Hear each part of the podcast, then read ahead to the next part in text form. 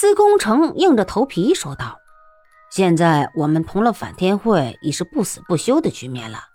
与其责备商兄，不如此时先商定应对之策，总也好过事到临头手忙脚乱的全无准备吧。”人厨子瞪着眼问那少年：“你说是那姓向的小子也来了济南？”那少年老老实实的道：“是啊，在东门外我看到他的。一听说我是大师兄的师弟，当时就动了手，想要抓住我，逼大师兄出来。要不是一队共队从北京回来，正好冲开我们，只怕你的儿子我真被他给抓住了。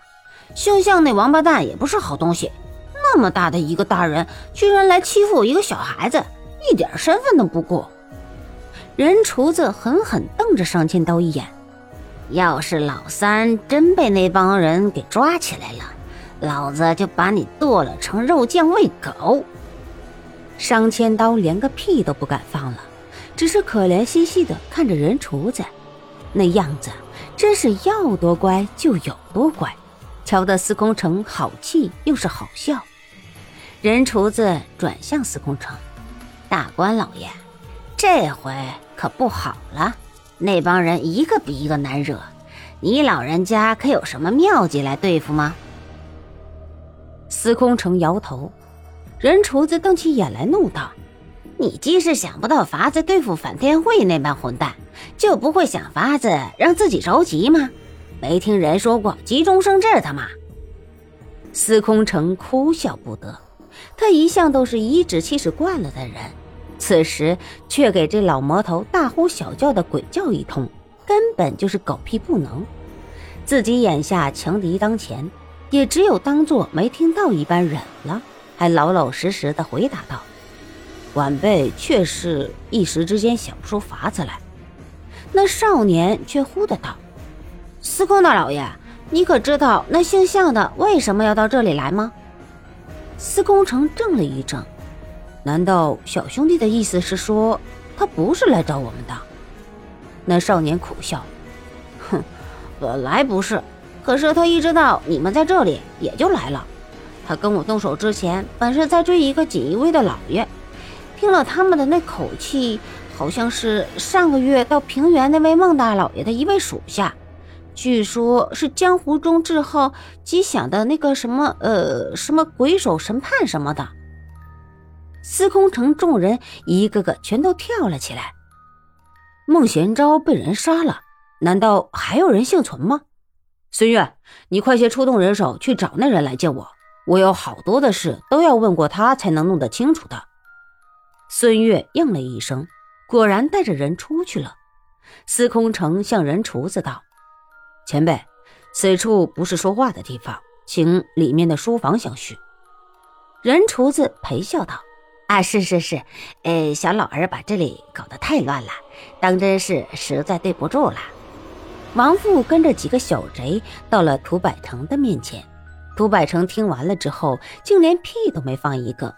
直到抢了万家镖局宝的那一票银子之后，一向日子过得不是太坏，心情也不错。但这一天，不知道涂百成是哪根筋搭错了，忽的又想起了王父的那件事，叫人抓了他来，沉着脸，连一句话都不问，一脚就踢断了王父的脊椎骨。妈的，吃里扒外的东西！花老八等一干手下的人瞧得莫名其妙，心惊肉跳，但一见涂百成阴沉的脸，谁也不敢说话。还是涂百成先看着泥鳅小六。你小子又踩到了什么肥羊吗？泥鳅小六看着死狗一般昏死在地上的王父，战战兢兢的道：“回禀主爷的话，小的回来是另外有要事，没有飞扬。”涂百成道：“把这杂碎脱去喂狗。”随后又转向那泥鳅小六道：“那你说有什么事？”泥鳅小六连头都不敢抬起来：“是是，回禀大王爷。”小人在外面听到了一件大事，就是青州府夏侯家被御林军给灭了。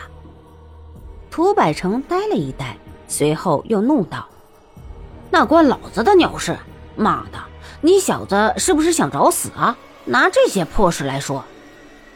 泥鳅小六吓得魂飞魄散，小的不敢，小的不敢，大王爷饶命啊！小的一个表哥就在战神堡里面做事啊，也被御林军的人给杀了。涂百成沉住了气，你小子是想要求老子帮你报仇吗？泥鳅小六居然点点头，是啊，小的还听说了。御林军回京是带了从夏侯堡里搜出的数百成的银两珠宝，只要寨主爷有胆子，这也是大大的一只肥羊啊！涂百成大怒，神机营的人不过才几十个，就打得你们这帮孙子成了缩头乌龟了。人家这回可是御林军，你小子要死，给老子自己死去！少他妈的当老子真的为了钱不要命的笨人，滚你妈的！